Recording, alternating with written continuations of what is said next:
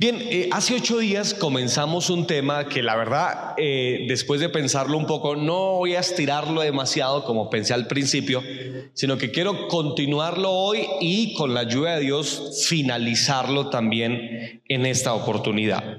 Y hace ocho días empezamos a hablar acerca de las maldiciones, de las maldiciones. Y hoy quisiera, muchas gracias hermano, quisiera pues continuar con el tema y finalizarlo. Les dije que íbamos a hablar básicamente de tres cosas.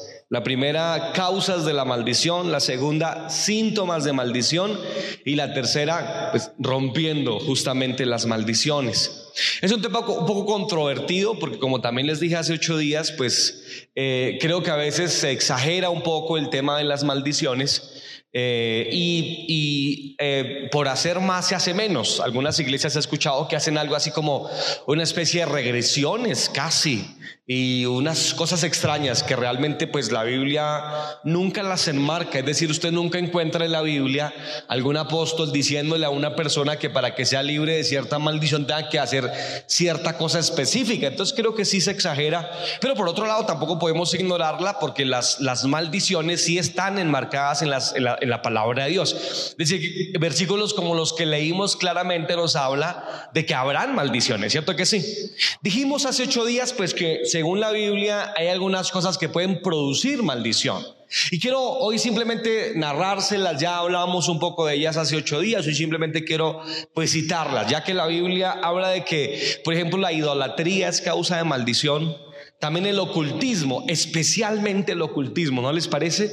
Las personas que eh, han eh, eh, entrado al reino espiritual a través de la magia, de la brujería, del ocultismo, eso arraiga tremendas maldiciones sobre familias. Les conté a ustedes acerca de unas gemelitas por las que éramos en casa de mis padres. Teníamos un grupo familiar, creo que tendrían como unos 12 años. El abuelo de ellas las había dedicado al ánima sola. Y en el momento, eh, la niña como era una adolescente, yo creo que era más pequeña, por ahí unos 10 años, estaba en escuela dominical, nosotros estábamos en el grupo con los adultos allá, los niños estaban por allá, y en la clase de escuela dominical, no fue en el devocional ni en el sermón del predicador, fue en la clase de escuela dominical, mientras los niños tiernamente oraban, se manifestó un espíritu inmundo en esta pequeña niña, que tenía una gemelita, de hecho hasta la policía nos echaron esa, en esa oportunidad porque fue tremendo, y entonces uno dice, bueno, en la liberación, eh, supimos que quien había enviado el espíritu inmundo había sido el abuelo de la niña, que era ocultista, era un brujo, y dedicó a estas gemelas al nacer al ánima sola. De manera que eh, eh, el ocultismo sí que trae maldición. ¿No les parece a ustedes, verdad? Personas que consultan la tabla Ouija, los niños en el colegio que con el cuaderno argollado le meten las tijeras y hacen invocaciones, y realmente muchos de estos se quedan endemoniados con tremendos problemas. No es, no es, no es un asunto de jugar. A mí me llamaron a orar por un día por una muchacha que quedó endemoniada al ver El Exorcista, la película. Así que no quiero decir que todos los que ven El Exorcista, la película, quedan endemoniados, pero quiero citar por lo menos un caso que, que, me llamaron para orar por una mujer que justamente había quedado endemoniada al exponerse a ese tipo de películas. De, de verdad que el ocultismo es una cosa que tú tienes que cuidarte siempre. Con la ayuda de Dios, por supuesto, ¿verdad? Dijimos, por ejemplo, y qué pena llover sobre mojado, pero déjenme solamente citar esto, que no, que dentro de las cosas que Dios nos, nos invitaba a que no hiciéramos, era traer cosas de maldición a nuestra casa, ¿verdad? No traigas cosas a tu casa que sean abominables decir que no debes traer a tu casa ningún tipo de riego, ni cuarzo, ni, ni ah, eh, eh, eh, loción para traer. Bueno, todo ese tipo de cosas son maldición y no debes traerlas a tu casa, porque nuestra casa debe servirle al Señor. Nuestro lema, mi casa y yo serviremos al Señor. ¿Cuántos pueden levantar la mano y decirlo? Mi casa y yo serviremos al Señor. Aleluya, gloria a Dios. Algunos dicen, pues yo sirvo a Dios allá en mi casa, el resto que haga lo que le dé la gana. Disculpen la expresión tan castiza, pero no debe ser así. Deberíamos influenciar a nuestra casa positivamente para que todos sirvan al Señor. Claro, en el proceso individual, eh, de acuerdo a la realidad que usted, vive, que usted esté viviendo, pero usted es un ente espiritual benéfico para su casa de bendición. Donde usted está hay bendición. Y hay bendición. Y hay que irradiarla. ¿Cierto que sí? Hay que explotarla, hay que hacer que todos los que están circundándote pues sientan esa bendición, que cuando tú estás hay bendición. Gloria a Dios para siempre por eso. Así que dijimos que el ocultismo es causa de maldición, pecados contra la moral, hablamos de pecados de, ah, bueno, es, creo que este no lo alcanzamos a citar, perversiones sexuales eh, son causa de maldición, como el incesto, la zoofilia, el homosexualismo, el adulterio, etcétera, según la escritura traían maldición. Y Dios dijo en la ley, y recuerden ustedes que moralmente Dios no ha cambiado, realmente para Dios en el Antiguo Testamento, el Nuevo Testamento, no cambió. Dios no cambia. Hebreos 12 dice que Él es el mismo ayer, hoy y por los siglos. No se feminizó, como dijo un predicador, con todo el respeto a mi Señor lo digo, del Antiguo Testamento al Nuevo Testamento. El trato con el hombre es distinto, pero moralmente Dios sigue siendo el mismo. Y este tipo de, cosas traen maldición lo, que sexualmente se sale del marco de las sagradas escrituras trae maldición a una persona. También ir, eh, eh, hay una cosa muy interesante, pero es causa de maldición según la Biblia el antisemitismo. Es decir, eh, el hecho de ir en contra del pueblo judío. La, frase conocida de Hugo Chávez, ¿la recuerdan? ¿Cierto que sí que es pulula en internet? Desde mis entrañas con acento. Desde mis entrañas maldigo a Israel. ¿Y dónde le dio el cáncer a este eh, eh, difunto presidente? Justo en sus entrañas. Qué interesante, ¿no les parece? Qué interesante esto. El antisemitismo, ¿saben por qué? Porque Dios le dijo a Abraham, a quien te bendiga, yo bendeciré. Y a quien te maldiga, yo maldeciré. Y retumban esas palabras, hermanos, desde el Génesis capítulo 12. Abraham, miles de años antes de nosotros. Y esas palabras desde ya, desde allá tan atrás, retumban. ¿Y cómo lo demostramos? 1948. Israel por más o por casi dos mil años siendo una tierra, pero Dios dijo, a esta, esta tierra la daré a ti y a tu descendencia para siempre. Después del año 70 Israel quedó sin tierra.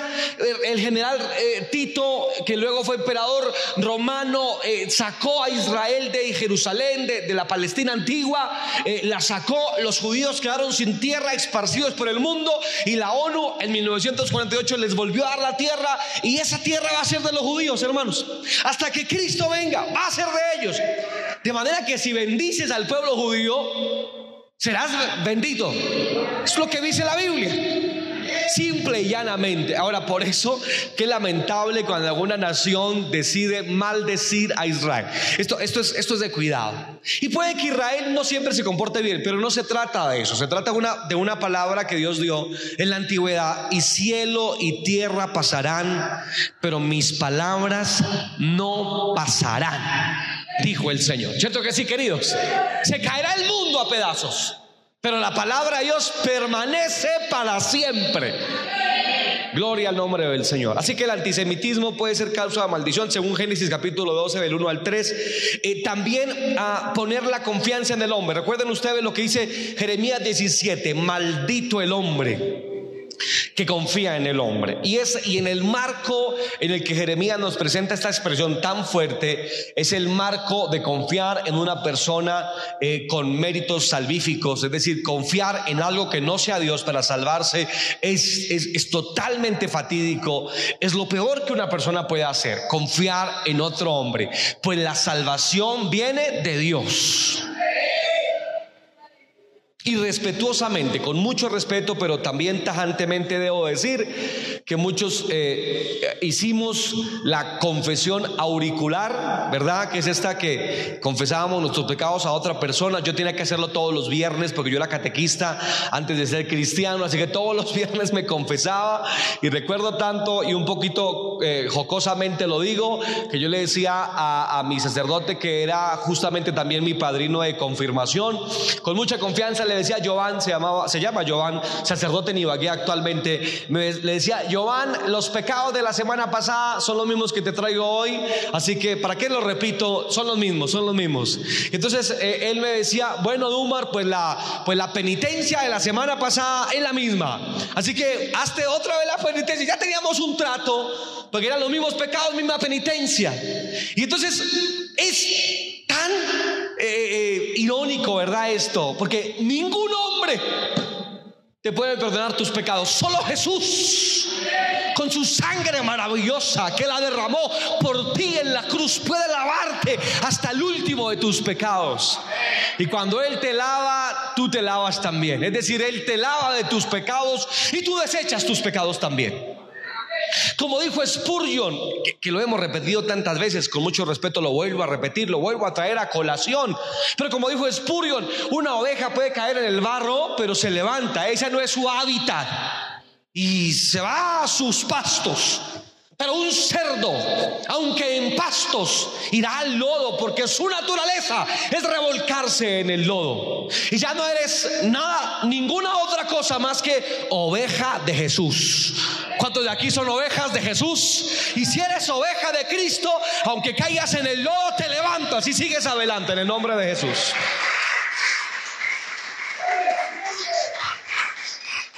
Así que es causa de maldición. Es decir, Abiertamente, Jeremías habla de maldición en razón de esto. Y una última causa muy interesante que también hay que enmarcarla en un contexto ah, profético, de momento y demás.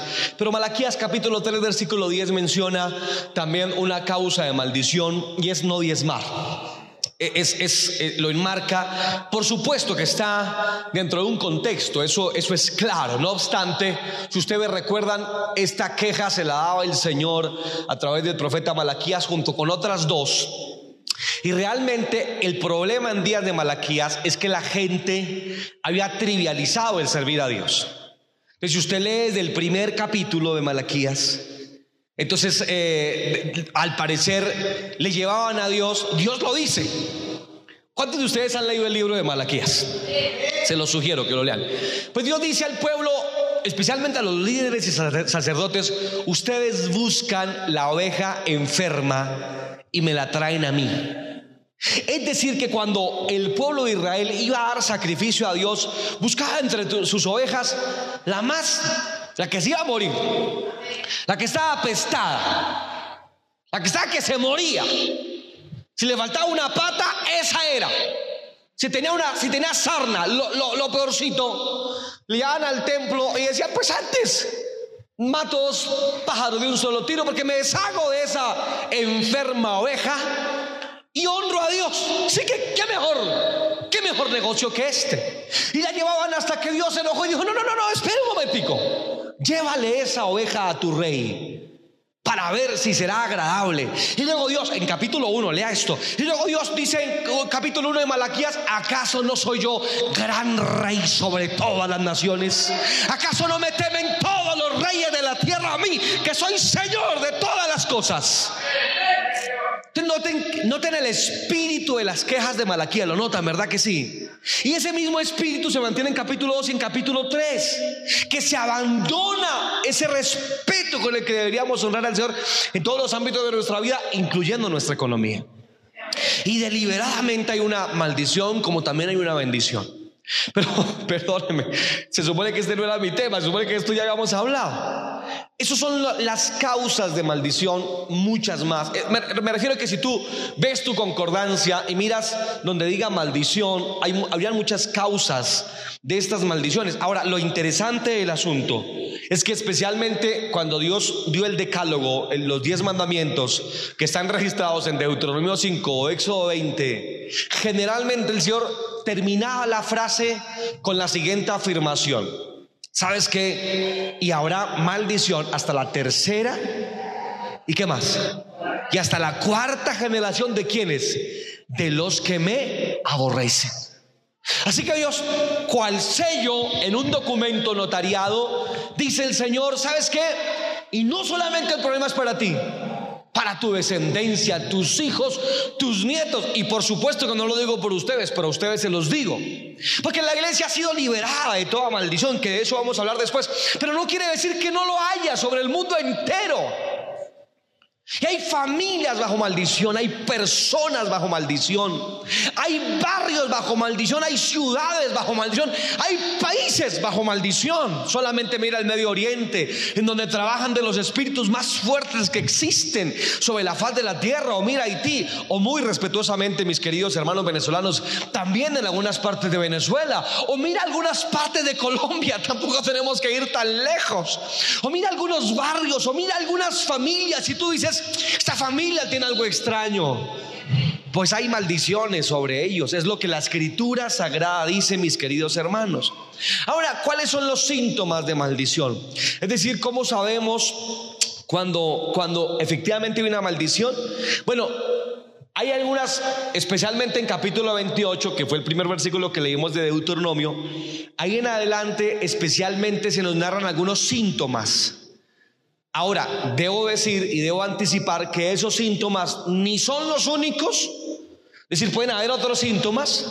Y número dos, tampoco son absolutos. Es decir, no toda la gente que vive eso es necesariamente porque tiene maldición. Por ejemplo, habla de enfermedades.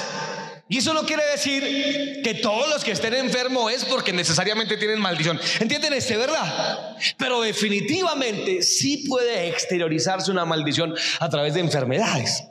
¿Me entienden este, verdad? No son totales, pero tampoco absolutas. Es, es, una claridad que debo hacer. Con todo, Deuteronomio capítulo 28 nos menciona algunas muy interesantes. Número uno, Deuteronomio 28, cuando habla de las maldiciones, de las consecuencias, o mejor de los síntomas de maldición, dice que habrá quebranto mental. Mire qué interesante esto. Quebranto mental. Hay muchos textos ahí en capítulo 28, muy especialmente habla capítulo 28 ese quebranto mental. Por ejemplo, el versículo 15, miren lo que dice, 28, 15, oiga, ya que ustedes están ahí, eh, en 28, 15 dice, eh, bueno, habla de la maldición, ya lo cité. Perdónenme, ahora leamos 28, 34, por favor, el 34. Y enloquecerás a causa de lo que verán tus ojos. Ahora mire lo que dice el versículo 35, el, el, siguiente. Te herirá Jehová con maligna pústula en las rodillas y en las piernas, desde la planta de tu pie hasta tu coronilla, sin quedar, perdón, sin que pueda ser curado. Versículo 65. Y ni aun entre las naciones descansarás, ni la planta de tu pie tendrá reposo, pues allí te dará Jehová corazón temeroso y desfallecimiento de ojos y tristeza de alma tristeza de alma. Hoy en día se le llama depresión a esto. Y, les puedo citar otros versículos en capítulo 28 que narran el quebranto mental. Vuelvo a decir que no todos los que tienen un quebranto mental son necesariamente una causa del pecado o de la maldición, pero definitivamente la maldición sí en algunos casos produce quebranto mental. Número dos, diferentes tipos de enfermedades muchas de estas crónicas. Capítulo 28, versículo 21, por favor, el verso 21. Y Jehová te herirá con tisis de fiebre, de inflamación y de ardor, con sequía, con calamidad repentina y con ayublo, y te perseguirán hasta que perezcas, y los cielos que están sobre tu cabeza serán de bronce, y la tierra que está abajo de ti eh, será de hierro. Versículo 27, por favor. Y Jehová te dirá con la úlcera de Egipto, con tumores, con sarna y con comezón, de que no pueda ser curado. Y que hay gente que está enferma y crónicamente enferma, ellos, sus hijos, enfermedades que pasan de generación en generación, que por supuesto cualquiera persona dirá que es genético, pues que es que la genética es afectada por el pecado. Les testifiqué acerca de que una persona que se vuelve alcohólica genera un cambio en su genética tan profunda que tarda hasta tres o cuatro generaciones para que el gen que insinúa hacia el alcoholismo desaparezca. Es decir, que el hijo de un alcohólico nacerá, aparte de todas las otras situaciones pecaminosas con las que puede nacer, nacerá con una inclinación hacia el alcoholismo. Es decir, que cuando decimos que el abuelo fue mujeriego, el hijo fue mujeriego y parrandero y el nieto será mujeriego, parrandero y jugador. Es totalmente cierto a la luz de la palabra de Dios. Así que puede haber enfermedades crónicas en la familia. Número tres, infertilidad, esterilidad. Versículo 18 del capítulo 28. Maldito, mire, escuche eso. ¿Qué dice? Eh, a mí esa, esa expresión me parece aterradora. Aterrador, me parece aterrador. Maldito. Y qué interesante que a veces Dios también dirá a los que temen al Señor, bendito el fruto de tu vientre. Lo notan, ¿verdad? Y a otros cuyos actos son aborrecedores de Dios, maldito. Me parece aterrador. Y con una carga teológica importante que deberíamos analizar en algún momento. Las repercusiones del pecado sobre la descendencia de una persona. Por eso es que la descendencia en, las escrituras tiene mucha importancia. Por ejemplo, el salmo que habla de la prosperidad, que teme a Jehová, dice que nuestra generación será bendita y poderosa por mil generaciones incluso. Miren, queridos, en Estados Unidos hay familias en donde el abuelo fue pastor, el hijo, el, papá fue pastor, el nieto es pastor, el bisnieto también lo es. Hay una, hay una carga positiva. Mis queridos, las decisiones que estamos tomando hoy no son solo para nosotros, serán para nuestra descendencia totalmente. Lo, lo, que estás haciendo, tus ayunos, tu oración, tu consagración, están empoderando a tu descendencia de formas que tú no te imaginas. Y si vas a aplaudir, apláudale fuerte a ese rey que vive y reina para siempre.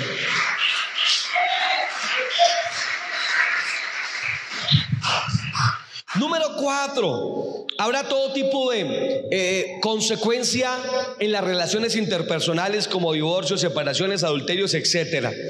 Eh, eh, y voy a, permítanme eh, no, no, leer todos los versículos para poder terminar. Siguiente, habrá también insuficiencia financiera continua, es decir, maldición también en la economía. Miren, queridos hermanos, ya ustedes lo saben, pero ustedes saben que no todo el que tiene dinero es bendecido. Y no todo el que no tiene dinero no es bendecido. Hay gente que no tiene un peso para bañar al bus, pero es un bendecido del Dios Todopoderoso. Hay gente que puede tener yates y casas en, las Bahamas y lo que quiera y no tiene bendición de Dios. ¿Y sabes en dónde está la particularidad? Eclesiastés dice que Dios no solamente da el tener, sino, al, sino el gozar lo que se tiene. Luego, no todo lo que se tiene se goza. Pero con Dios lo que tengas, lo disfrutarás. Porque oye, me viene una cosa, Dios no te va a dar nada que tú no puedas disfrutar. ¿Me estás entendiendo, entendiendo esto, verdad? Lo que te da Dios lo vas a poder disfrutar. En cambio, lo que da el diablo es un espejismo.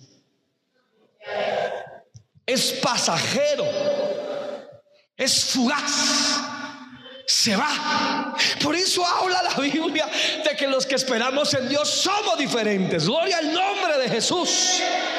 Pero los que hacen la voluntad del Padre permanecen y permanecen para siempre. Es diferente, ¿lo notan? Gloria a Dios. Dígale, que está a su lado, usted está bendecido, hermano. Puede que no tenga, gloria a Dios, mucho ahorita, aparentemente, pero usted es un bendecido, dígale. Gloria a Dios, lo somos. Gloria a Dios. Puede que no tengamos dinero, eso no quiere decir que no lo seamos. Somos bendecidos. Es más, el Salmo 23 lo dice. Es que nosotros leemos a veces muy rápido y no nos detenemos a considerar lo que ya hemos leído tantas veces. Es un error que de, los que llevamos, de los que llevamos ya mucho tiempo en este santo camino, que ya sabemos cosas, entonces empezamos a perder eh, el interés por, por ciertos detalles muy importantes de la escritura. El Salmo 23 dice, el Señor es mi pastor. ¿De cuántos lo es? Nada me faltará. En lugares de delicados pastos me hará descansar.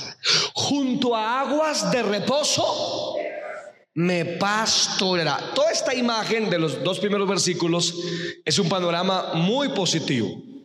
Luego en el versículo 3 el panorama cambia un poco. Aunque ande en valle de sombra y de muerte, no importa. no temeré mal alguno, porque tú estarás conmigo. Tu vara y tu callado me infundirán aliento. Y vuelve a cambiar el escenario otra vez.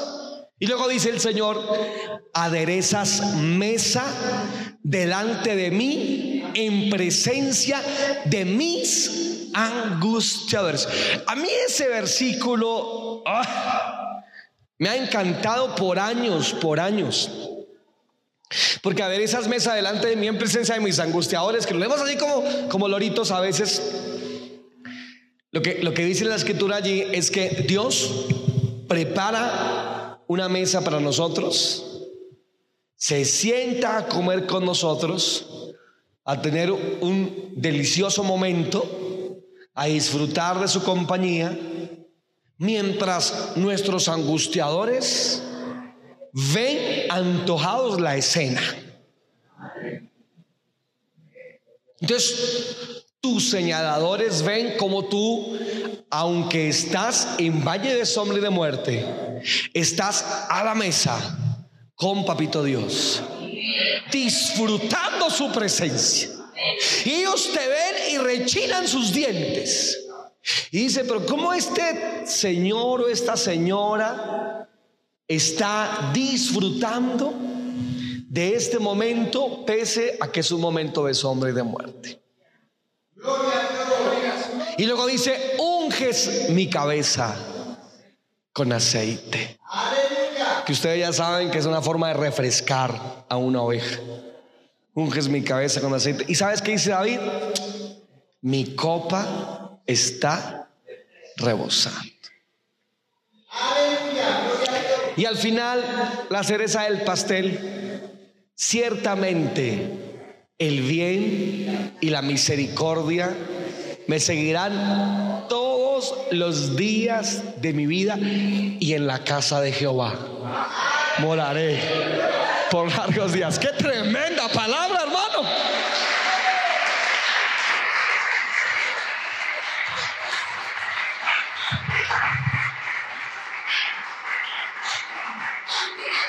Así deberías leer la Biblia, no corriendo. Y el último versículo entonces dice que el bien y la misericordia nos van a seguir. Luego el bien y la misericordia tú no la debes seguir, tú no debes buscarla. No es arañar buscando bien y buscando misericordia. Pues eso no lo dice el Salmo 23. No dice, arráncate o si no te deja. Apúrate. Allá baja Se te fue. Perdiste tu tiempo. Hubieras cogido el bien, pero se te fue. No. Lo que dice la escritura es que el bien y que la misericordia me persiguen. Luego a mí me persigue el bien a mí me persigue la misericordia. ¿Puedes tú decirlo también? Dilo. A mí me persigue el bien. A mí me persigue la misericordia. Inclinas tu rostro, por favor, Señor, te doy gracias.